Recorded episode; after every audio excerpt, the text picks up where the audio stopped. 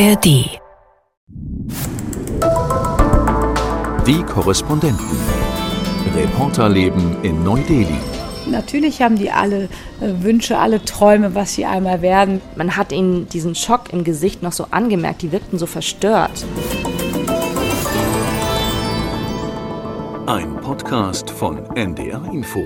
Hallo und Namaste, schön, dass ihr wieder mit dabei seid. Hier sind Astrid und Charlotte. Charlotte, schön, dass du neben mir sitzt. Finde ich auch. Sehr beruhigend, nachdem du letzte Woche in Afghanistan warst. Und äh, wann bist du wiedergekommen? Am, am Freitag am, am Ende. Freitag, genau. Am Freitag bist du wiedergekommen.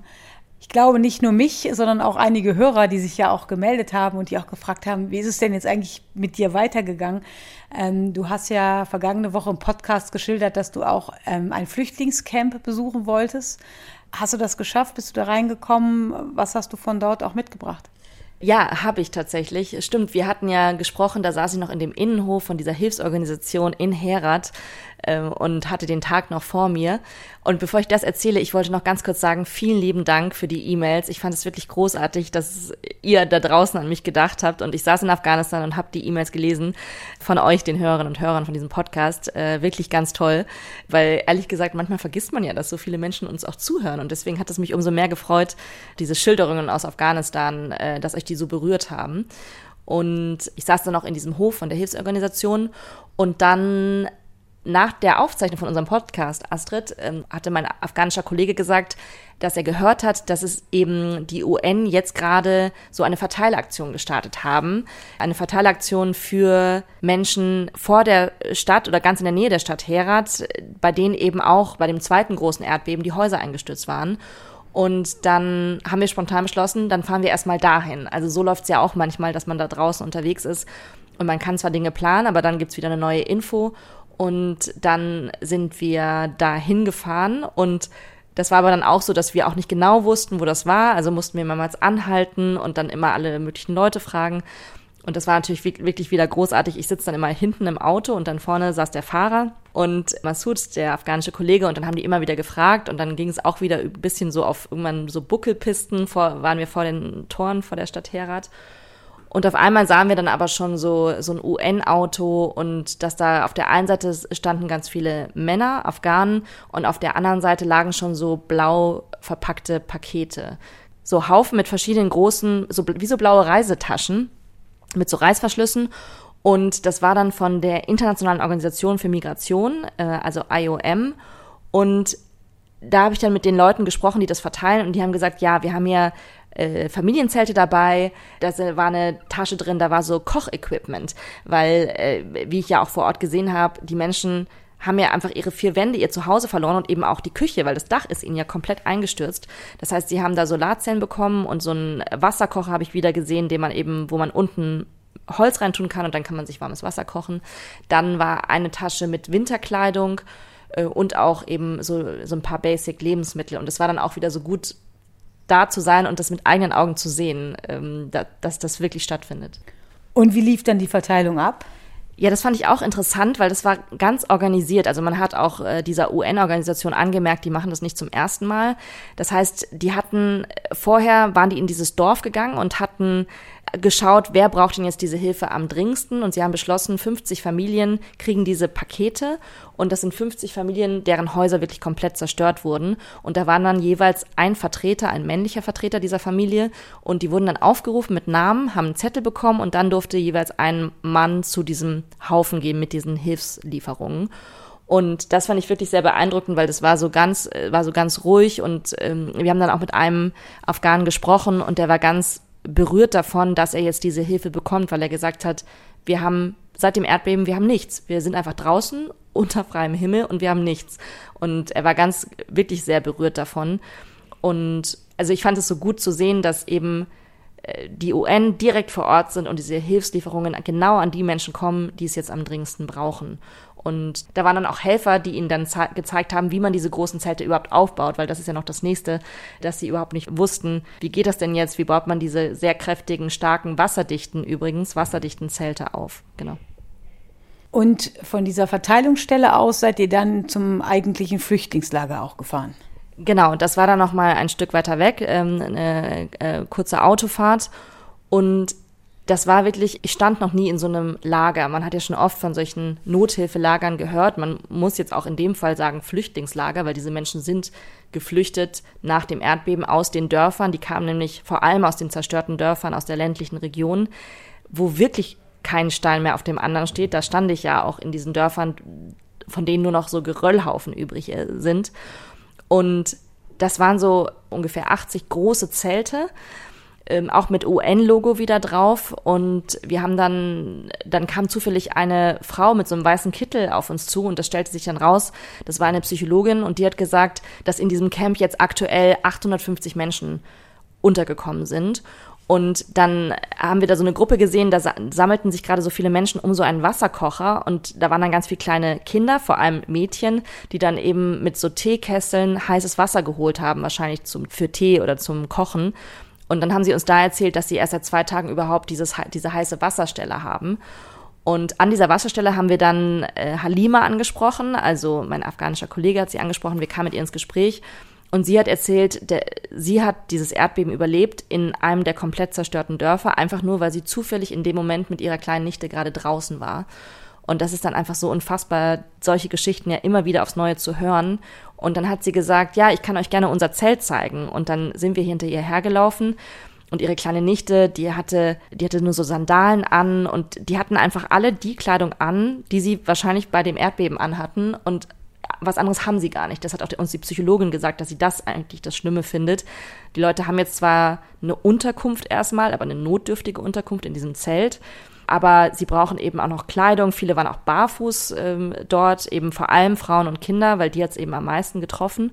Und Halima, diese Frau, hat uns dann zu ihrem Zelt geführt und wir sind dann da nicht reingegangen, äh, auch irgendwie aus Respekt, weil ich nur gesehen habe, auf der einen Seite lag ihre Schwiegermutter, hat sich kaum bewegt und auf der anderen Seite lag ihr Ehemann und der hatte so eine, ich weiß gar nicht, wie das korrekt heißt, aber so eine orthopädische Stütze auch um die Brust, weil, weil der war eben auch so halb verschüttet worden und der konnte sich aber dann noch äh, rausretten oder mit Hilfe der, der Dorfbewohner.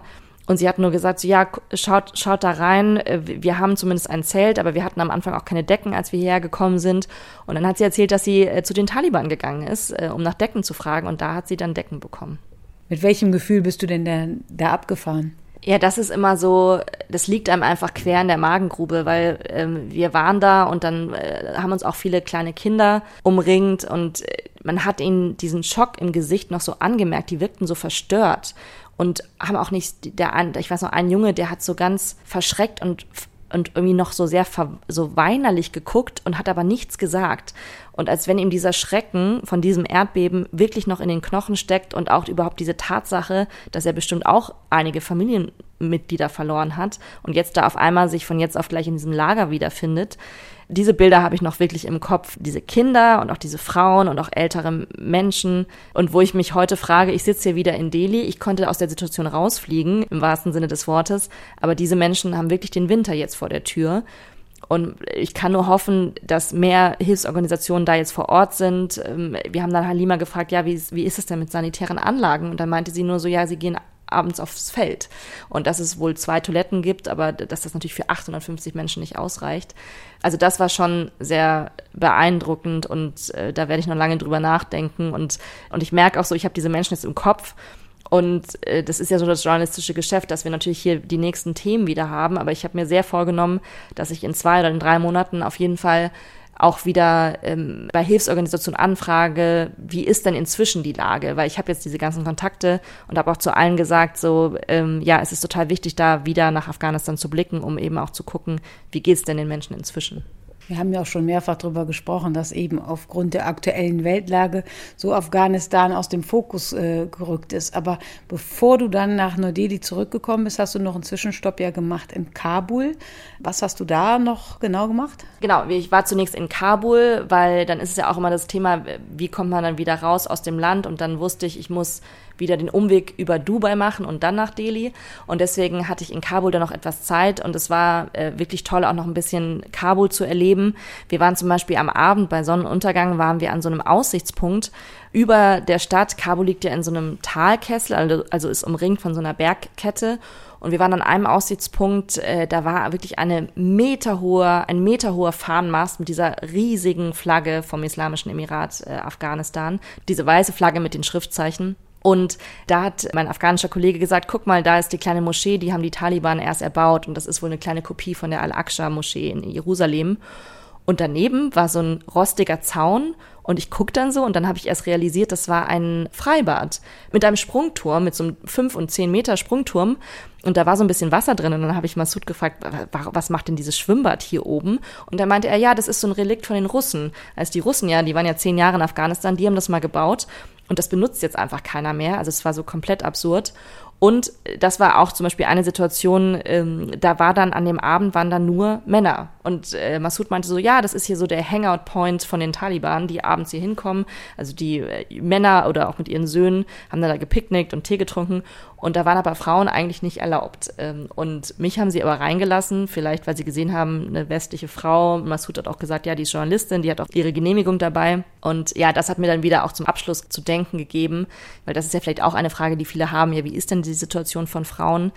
Ähm, an diesem Ort zum Beispiel war, habe ich keine Frauen gesehen, aber es ist sehr wohl so, und ich war positiv überrascht, dass ich in Restaurants habe ich Frauen gesehen, auch zum Beispiel immer an so Sicherheitschecks. Ich musste öfters, hat man so eine ja, Sicherheitskontrolle und nur Frauen dürfen mich ja abtasten. Das heißt, da arbeiten dann zum Beispiel Afghaninnen oder ich habe auch Frauen gesehen am Check-in-Schalter, am Flughafen. Frauen arbeiten auch in der Bank. Also es gibt unter diesem Radar gibt es überall noch Nischen, äh, wo Frauen arbeiten äh, oder auch die Schönheitssalons wurden ja geschlossen, aber trotzdem gehen Frauen noch als Friseurin zum Beispiel oder als Make-up-Artist zu den Frauen dann nach Hause oder öffnen dann kleine Shops also das, es findet ganz viel statt unter dem Radar und das ist sozusagen die kleine gute Nachricht, die ich da auch mitbekommen habe. Und genau, und dann bin ich zum Flughafen gefahren und da habe ich nochmal so gedacht, weil dieser Flughafen in Kabul, dieser internationale Flughafen, ist ja einfach Zeuge von so viel dramatischen Momenten gewesen und wir alle haben ja noch diese Bilder im Kopf von vor zwei Jahren, als die Taliban die Macht übernommen haben, wie verzweifelt die Menschen dort in Kabul waren ähm, und das äh, war schon verrückt, an diesem Flughafen zu stehen und jetzt einfach als normale Passagierin da einfach wieder einzuchecken und dann äh, Richtung Dubai zu fliegen. Genau. Das war diese Woche. Ich werde sie noch lange im Kopf haben und äh, merke auch so, dieses Land halt noch so in mir nach. Aber genau, ich war auf jeden Fall sehr froh, Astrid, dass ich wusste, du hast hier die Stellung gehalten, hier in Delhi, äh, weil natürlich hier auch einiges passiert ist. Äh, wie war denn deine Woche dann hier, während ich da in Afghanistan war? Ja, zum einen haben wir natürlich genau geguckt, was du machst, ähm, alleine. Ja, das war sehr viel wert, ehrlich gesagt. Das darf ich nochmal kurz sagen, äh, dass es toll war. Ich war mit dir in Kontakt, mit den Kolleginnen und Kollegen in Hamburg, die immer wussten, wo ich war. Und äh, das ist wirklich sehr gut, dass man weiß, ich war da zwar alleine erstmal unterwegs mit meinem afghanischen Kollegen, aber ihr wart sozusagen mit dabei. Das war äh, richtig toll so ein bisschen Backup äh, waren wir hier, genau. Das hat aber für mich halt auch zur Konsequenz gehabt, ähm, was aber völlig okay war, weil ich ja, wie ihr wisst, das erste Mal in Neu-Delhi bin, das erste Mal in Indien, dass ich wirklich ein bisschen Neu-Delhi erleben konnte und ähm, mir auch äh, zwei Themen ausgesucht habe, ähm, die ich gerne machen wollte, wo ich gedacht habe, ähm, da lohnt es mal, ähm, na, zu recherchieren und zu gucken. Also das normale, in Anführungsstrichen, Tagesgeschäft lief natürlich weiter. Man hat den einen oder anderen Beitrag gemacht, aber ich hatte eben auch Zeit und Gelegenheit, diese Geschichten ähm, zu recherchieren und dann auch umzusetzen. Und das eine, was ich persönlich sehr eindrücklich fand, ist das Schicksal von äh, Straßenkindern hier in Old Delhi. Die arbeiten dort ähm, meistens so ab 11 Uhr morgens und dann bis in den Abend hinein. Ganz kurz, das Old Delhi ist ja dieser alte Stadtteil, über den haben wir ja auch schon äh, gesprochen. Ähm, der ist sehr wuselig und äh, es ist so wirklich so die Altstadt von Neu-Delhi, deswegen Old Delhi. Äh, genau, sehr wuselig, sehr eng, sehr laut und einfach immer oft sehr viel, wenn man da hinfährt. Deswegen ja, ist beeindruckend, dass du da warst. Genau, das heißt aber, diese Straßenkinder, die leben wahrscheinlich ja auf der Straße oder wo hast du sie erlebt und was arbeiten die dann da genau? Also viele von ihnen kommen aus unterschiedlichen indischen Regionen und meistens ist es wohl so, dass ähm, entweder der Vater oder ein anderer Verwandter äh, hier bereits in Delhi ist, um Geld für die Familie zu verdienen und dann eines der Kinder mitkommt oder nachgeschickt wird. Also das waren jetzt alles Jungen, die ich dort getroffen habe, ähm, so zwischen, ja, ich würde mal sagen, 10 und 17 in etwa. Und äh, die zum Beispiel Burkas verkaufen, hat mir einer ähm, erzählt, ähm, ein anderer ist Mechaniker, äh, was genau konnte ich jetzt nicht, äh, weiß ich jetzt nicht, aber auf jeden Fall in dem Bereich auch. Andere machen Armreifen. Also wenn man durch dieses doch sehr wuselige Old Delhi durchgeht, so als Tourist ist es ja alles total faszinierend. Sowas erlebt man ähm, in Europa sehr selten, würde ich sagen. Also ich habe sowas noch nie erlebt. Ich kann das mit keiner anderen Stadt vergleichen. Und äh, dort gibt es überall eben so kleine Stände und manchmal auch einfach nur ein Tisch mit einer Plane drauf, wo dann zum Beispiel Armreifen oder Schmuck oder dann Ananas, Obst, äh, Gemüse verkauft werden. Und diese Jungen, die helfen halt. Ähm, vielleicht sind sie auch nicht immer sichtbar, ähm, das weiß ich nicht. Vielleicht in manchen Hinterhöfen auch noch. Und auf jeden Fall haben manche von denen vielleicht mal eine Schule in dem Dorf besucht, wo sie herkommen aber dann ist auch abgebrochen. Mir erzählte zum Beispiel auch einer, dass er zur Schule gegangen ist, aber dann eben seit der Corona-Pandemie nicht mehr. Und ähm, es gibt in Neu-Delhi diverse Hilfsorganisationen, die sich um diese Straßenkinder kümmern und darum kümmern, dass die auch ähm, eine gewisse Bildung vermittelt bekommen. Und ich war jetzt äh, bei dem Projekt von einer Hilfsorganisation, die normalerweise mit einem Bus rumfahren, Jetzt hatte aber, äh, wie ich erfahren habe, der Fahrer Urlaub bis Ende Oktober. Deshalb stand dieser Bus auf einem sehr großen Platz, sehr staubigen Platz, aber sehr gut zu erkennen. Das ist, glaube ich, sonst ein Parkplatz, aber an dem Morgen war noch nicht wirklich viel los. Und ähm, die Kinder kommen dann dahin. Ähm, setzen sich auf diesen, äh, setzen sich in diesen umgebauten äh, Bus, Schulbus. Also es sind keine klassischen Sitze mehr drin, sondern es sind zwei Bänke rechts und links und die Mitte ist frei. Dort ist ein Teppich ausgelegt und eigentlich sitzen alle auf dem Boden. An dem Tag gab es einen Lehrer, ähm, der hat dann Hefte verteilt ähm, hat dann jedem Kind eine Aufgabe gegeben. An dem Tag äh, ging es darum, äh, das ähm, Alphabet zu schreiben und zu lernen und ein anderer ähm, sollte was lesen. Ähm, auch da war es sehr wuselig in dem Bus. Ähm, der Lehrer sagte auch, dass es natürlich etwas schwerer fällt, über längere Zeit die Konzentration zu halten, aber dass es eben darum geht, ähm, den Kindern zumindest Schreiben, Rechnen und Lesen beizubringen. Und ein Junge, der war 17, der zeigt offenbar großes Interesse daran, auch weiterzukommen, also noch mehr lernen zu wollen. Und ähm, wie ich gelernt habe, gibt es in Indien auch die Möglichkeit, eine Prüfung abzulegen ähm, an einer sogenannten Open School. Das ist eine Schule, wo man eben keinen Präsenzunterricht hat. Und äh, dieser Junge soll ganz bewusst auf so eine Prüfung an so einer Open School vorbereitet werden, ähm, damit er dann doch einen Abschluss in der Tasche hat und dann auch weitergehen kann. Weil wenn man mit den Jungen da so spricht, ähm, natürlich haben die alle äh, Wünsche, alle Träume, was sie einmal werden möchten. Der eine möchte Cricketspieler werden, äh, wie wir wissen, eine sehr beliebte Sportart hier. In, der Tat, der World Cup ist ja noch, glaube ich. Genau, die Weltmeisterschaft geht ja noch bis Mitte November. Genau, der andere sagt, er würde gerne zur Regierung, der nächste will zum Militär. Also die haben schon Ziele und, und, und auch Wünsche und ähm, waren auch sehr gewillt. Das hat man einfach gemerkt, ein bisschen was zu lernen. Dann war aber auch zum Beispiel ein Sportlehrer da vor Ort, der sagt, er nimmt die Kinder äh, raus aus dem Bus und dann äh, macht man halt, äh, spielt man halt ähm, Cricket wiederum oder auch mal Badminton oder was es halt so für verschiedene Möglichkeiten gibt. Aber natürlich ähm, stößt das alles an seine Grenzen, weil es sind an dem Tag oder an dem Morgen zwei Stunden im Prinzip, die sie Zeit haben, bevor dann die Geschäfte öffnen und die Kinder wieder arbeiten müssen. Aber zumindest, ja, bekommen sie gewisse Basics dort vermittelt die sie sonst ja wahrscheinlich nicht hätten. Ähm, und ich habe nur gerade gedacht, weißt du, warum da vor allem nur Jungs waren an dem Tag und keine Mädchen? Ich habe gefragt, ähm, ob das vielleicht auch nur für Jungs ist. Nee, es sind auch wohl zwei Mädchen ähm, angemeldet. Die waren aber an dem Tag nicht da. Aber das fand ich zum Beispiel auch sehr gut.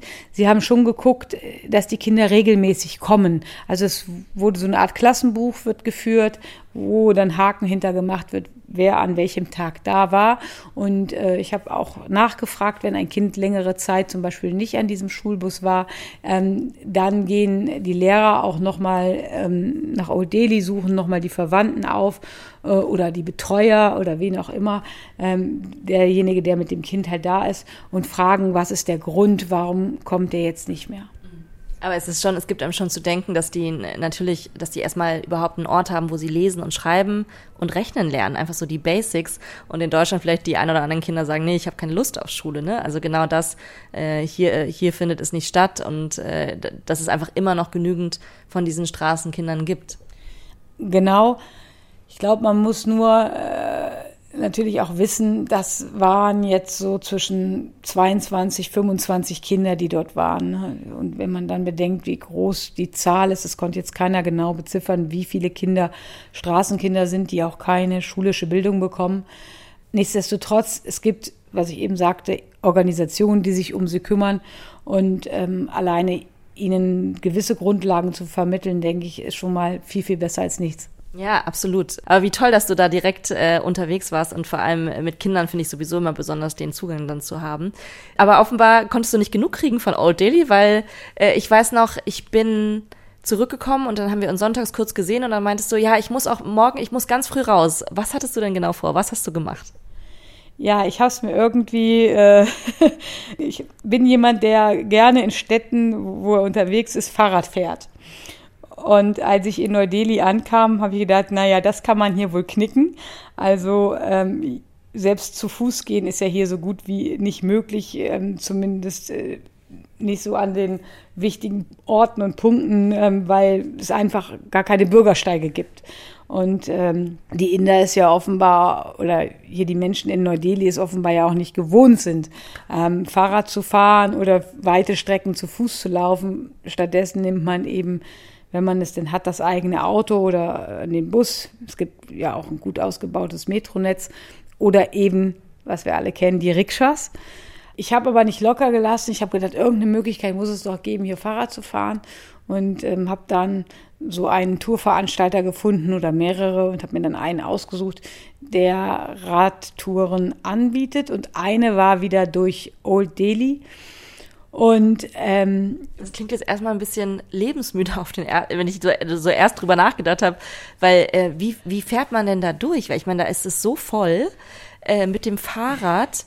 Äh, ich, ich weiß ja schon, wie der Verkehr hier auf den Straßen ist. Das ständig schneidet einem jemand in den Weg. Also genau, wie lief das genau ab? Ja, das stimmt, aber das Ding ist ja, die Tour beginnt ja extra morgens um halb sieben. Ah, das ist der Clou, wo noch nicht hoffentlich so viel los ist. Genau, und sie ist beendet gegen zehn. Ähm, und dann ist es auch gut, wenn man vom Rad wieder absteigt, ähm, weil es dann ist, ist auch kein Durchkommen mehr. Und es wird auch heißer natürlich. Und es wird auch heißer, genau, und die Luft ist vielleicht nicht so gut. Ähm, genau, von daher sind wir dann um halb sieben losgefahren. Ähm, durch diese engen Gassen, aber es ist schon eine Herausforderung. Zum einen bekommt man natürlich wahnsinnig viele Eindrücke vermittelt ähm, dort in der Altstadt, ähm, wenn man und so ganz nah, ne? weil man sitzt ja auf dem Fahrrad und genau kann ja wahrscheinlich die Hauswand anfassen und eben nicht im, im Auto in der Rikscha. Genau, genau. Aber durch diese engen Gassen, also Autos kommen da ja schwerlich durch. Stimmt. So, ähm, aber klar, da sind halt ähm, Männer, die äh, Karren äh, durch diese Gassen ziehen, äh, die bis oben hin beladen sind mit irgendwelchen ähm, Lebensmitteln oder anderen Gütern, auch äh, wenn dort ein Haus gebaut wird. Zum Beispiel, ich habe einen Mann gesehen, der hat so zwei Paletten Ziegelsteine auf dem Rücken, die er da durch die Altstadt schleppte. Ähm, gleichzeitig ähm, wurde in einem Haus schon der Tee gekocht, in anderen äh, wurde sowieso das erste Essen schon zubereitet. Dann sind wir an einem Hindu-Tempel äh, vorbeigekommen, so in so einem kleinen Hauseingang äh, war der eingerichtet worden. Äh, da wurde schon gebetet. Also man hat sehr sehr, viele Eindrücke, sehr, sehr viele Gerüche auch mitgenommen. Wir waren zum Beispiel auch auf dem äh, Gewürzmarkt, da war es total wuselig, da war ein großes Treiben schon, ähm, da wurde viel vorbereitet, auch äh, was dann weiterverkauft wird, ähm, zum Beispiel diese kleinen äh, Blüten von der Lotusblume unter anderem, die man dort auch kaufen konnte. Also ich war wirklich sehr beeindruckt und nochmal zu der Frage zurück, äh, wie fährt man denn da eigentlich Fahrrad? Ähm, ja. Weil das klingt so ein bisschen nach Nonstop, dass man eigentlich die ganze Zeit anhalten muss und guckt, wer es vor einem ist. Also es, es ging erstaunlich flüssig, zumindest am Anfang. Aber dafür hat man ja auch eine Klingel am Fahrrad und wir hatten einen Guide, der wirklich die ganze Zeit da geklingelt hat. Nichtsdestotrotz musste man aufmerksam sein, weil zwischendurch es einfach auch Schlaglöcher gibt ja, da muss man eine hochstehende Gullideckel umfahren. Ähm, gleichzeitig läuft dann ein Hund neben einem und springt einem einem hoch. Oder aber, was auch äh, häufiger passiert ist, ist, dass auf einmal Rinder die Straße oder die Gassen überqueren. Die haben dann Vorfahrt wahrscheinlich, die heilige Kuh? Die haben Vorfahrt ja alleine, weil man so viel Respekt hat. Also da, da bremse ich doch lieber ab oder mache einen großen Bogen, soweit es möglich ist. Genau, und dann irgendwann äh, sind wir auf eine größere Straße auch gekommen. Und die zu überqueren ist eine sehr große Herausforderung, weil von rechts und links, und da war es schon dann etwas, etwas später am Morgen, ähm, Autos kommen, Rikschas kommen, Mofas kommen, der große Bus kommt und alle fahren ja auch einfach. Man äh, fragt sich manchmal so, wenn man einigermaßen geordnete Verhältnisse ähm, gewöhnt ist, so wie wir in Deutschland, dass man auf der Spur bleibt, dass man ähm, an Ampeln anhält, dass man vielleicht den anderen auch mal vorfahren lässt, dann ähm, schlägt man hier, wenn man das zum ersten Mal sieht, die, wirklich die Hände über dem Kopf zusammen, ja. Und äh, das Verrückte ist ja, es funktioniert ja trotz des Chaos, ne? Ja, also es ist jetzt nicht so, dass man da ständig Unfälle oder sowas erlebt. Und netterweise war unser Guide nicht alleine, sondern hatte noch zwei weitere Guides mitgebracht, die dann man kann fast sagen, todesmutig für uns den Verkehr angehalten haben, so dass wir dann in Ruhe, in einigermaßen Ruhe, die Straße überqueren konnten. Das war äh, auch ein Erlebnis. Und ich habe dann auch noch mal ein paar Interviews geführt. Da waren dann drei Mädels auch dabei, ähm, die diese Tour mitgemacht haben. Die eine war gerade erst in Indien angekommen und die sagte, ja, das ist super, weil so kriegt man wirklich noch mal einen ganz anderen Blick auch ähm, nach Old, von Old Delhi, ähm, wenn man so durch diese Gassen fährt.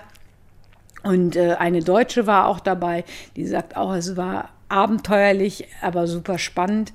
und mein Ziel ist es natürlich daraus, jetzt eine Radioreportage zu machen, die hoffentlich bald im Radio auch zu hören ist. Und äh, ja, also es hat sehr viel Spaß gemacht und ich freue mich, dass ich das umsetzen konnte, auch in Neu-Delhi Fahrrad zu fahren. Und der Guide, ähm, das vielleicht noch zum Schluss, fand ich sehr interessant, der hat gesagt, also Fahrrad ist eigentlich in ähm, Delhi ein Fortbewegungsmittel nur der armen Menschen. Also alle, die was auf sich halten und die die finanziellen Mittel haben, haben irgendein motorisiertes Gefährt und äh, im besten Fall irgendein tolles Auto. Fahrrad fahren wirklich nur die Armen, um zur Arbeit zum Beispiel zu kommen. Wenn man mal durch äh, Neu-Delhi mit aufmerksamen Augen fährt, dann sieht man das eben auch. Aber mein Guide selbst ist jemand, der gerne Fahrrad fährt und auch läuft und schwimmt, also so eher Richtung Triathlon. Und ähm, er sagte schon, dass das Bewusstsein größer werde, ähm, auch für Sachen wie Luftverschmutzung, äh, für Klimawandel und ähm, für alternative ähm, Formen der Fortbewegung und das Fahrrad durchaus äh, ja, mehr und mehr in Mode käme wenn ich bedenke, was ich da jetzt erlebt habe an diesem Morgen, ist das sehr schwer vorstellbar im Moment. Aber wer weiß, vielleicht ist es in 10, 15, 20 Jahren anders und viel mehr Menschen auch in Neu-Delhi fahren mit dem Fahrrad. Klingt auf jeden Fall sehr spannend und vielen Dank für den Hinweis. Vielleicht mache ich das ja auch irgendwann und dann schicke ich dir ein Selfie von frühmorgens vom Fahrrad. Ich finde es ja auch beeindruckend, dass du dein Aufnahmegerät mit dabei hattest, während du Fahrrad gefahren bist. Ähm, also ich höre sehr gern rein in deine Reportage. Und ich wollte dich aber zum Schluss nochmal fragen, jetzt sind ja deine drei Wochen Indien fast schon wieder vorbei. Vielleicht so zum Schluss, ähm, was hat dich denn vielleicht am meisten überrascht hier in deinen drei Wochen Indien, was du auch so mit nach Hause nimmst? Was mich am meisten überrascht hat, ist, dass ähm, Neu-Delhi so grün ist. Also in meiner Vorstellung ähm, auch durch Erzählungen und sicherlich auch durch Vorurteile ist diese Stadt total verschmutzt. Die, die Luft ist schrecklich. ähm, man muss ständig aufpassen, was man isst. Also so diese gängigen Klischees. Und sicherlich ist ja auch an einigen was dran. Also die Luft ist nun mal nicht besonders sauber. Ähm, ich merke das manchmal auch, dann hustet man wieder. Leider ja, und gerade wird es auch wieder schlechter, weil eben gerade die Bauern um Delhi herum wieder ihre Ernte verbrennen und ja. Genau, und den Rauch riecht man ja auch hier äh, in der, äh, in der Stadt oder wenn dann eben eigentlich blauer Himmel wäre, aber der total verhangen ist, äh, ja, weil eben der Smog da ist. Und auch äh, mit dem Essen, natürlich passt man ein bisschen mehr auf. Das ist ja logisch, das würde ich in allen anderen Ländern auch machen. Aber gerade wenn man mal so durch die Stadt geht und, und auch mal Ruhepunkte sucht, man findet sie durchaus. Es gibt äh, schöne Gärten, ähm, wo auch äh, sehr viele Inder gerade am Wochenende flanieren, wo man durchaus mal durchatmen kann, wo man auch Vögel singen hört. Ähm, und das ist eigentlich ein sehr willkommener Kontrast zu diesem ganzen Lauten, zu dem ganzen Verkehr. Ähm, ich glaube, man muss sich einfach äh, auf diese Stadt einlassen und wenn man mal ähm, so einen Wechsel auch hat. Äh, also auf der einen Seite wirklich in dieses total Wuselige geht, aber dann sich auch mal ruhigere Orte sucht oder wenn man denn unbedingt will, auch mal wieder so ganz klassisch europäischen Cappuccino trinken will oder irgendwie sowas, äh, gibt es ja auch ganz viele Möglichkeiten hier. Also das ist eine super vielfältige Stadt. Man kann sehr viel erleben und ähm, wenn ich jetzt nach Hause fahre, dann habe ich sicherlich, ich weiß nicht wie viel Prozent, aber noch nicht besonders viel von dieser Stadt gesehen und äh, vom Rest Indien möchte ich gar nicht sprechen. Deshalb würde ich sagen, ich habe jetzt die ersten Eindrücke mitgenommen, aber es werden bestimmt nicht die letzten sein und vielleicht komme ich irgendwann nochmal nach Indien. Auf jeden Fall, das würde ich mir sehr wünschen. Vielen Dank dir, Astrid, hier für die Zeit und wer hätte es ahnen können, dass in deiner Vertretungszeit auch dieses Erdbeben in Afghanistan äh, platzt. Ähm, aber ja, so ist das äh, Corrie-Leben. Wenn ihr Gedanken habt, auch zu der Folge heute, wenn ihr Anregungen habt, Themenvorschläge, schreibt uns wie immer gerne an neudeli.ndr.de, an die E-Mail neudeli.ndr.de. Und dann wünschen wir euch eine gute Woche und dir, Astrid, noch eine gute verbleibende Zeit. Ein paar Tage ja noch hier. Ja, vielen Dank auch hier an euch im Studio. Es äh, hat sehr viel Spaß gemacht. Bis bald. Tschüss. Ciao. Die Korrespondenten. Reporterleben in Neu-Delhi. Ein Podcast von NDR Info. Hallo, ich bin Anna Engelke. Und ich bin Carsten Schmiester. Wie lange dauert der Krieg in der Ukraine noch? Und kommt im Nahen Osten jetzt ein neuer, langer Krieg? Im Podcast Streitkräfte und Strategien fragen wir nach und hören zu. Was sagen beispielsweise ARD-Reporterinnen in den Kriegsgebieten? Wir sprechen auch mit Historikern und Militärexperten. Wir ordnen die Nachrichten ein. Aus der Ukraine und jetzt auch aus dem Nahen Osten. Jeden Dienstag und Freitag. Hören Sie gerne rein und abonnieren Sie den Podcast Streitkräfte und Strategien. Zum Beispiel in der ARD Audiothek.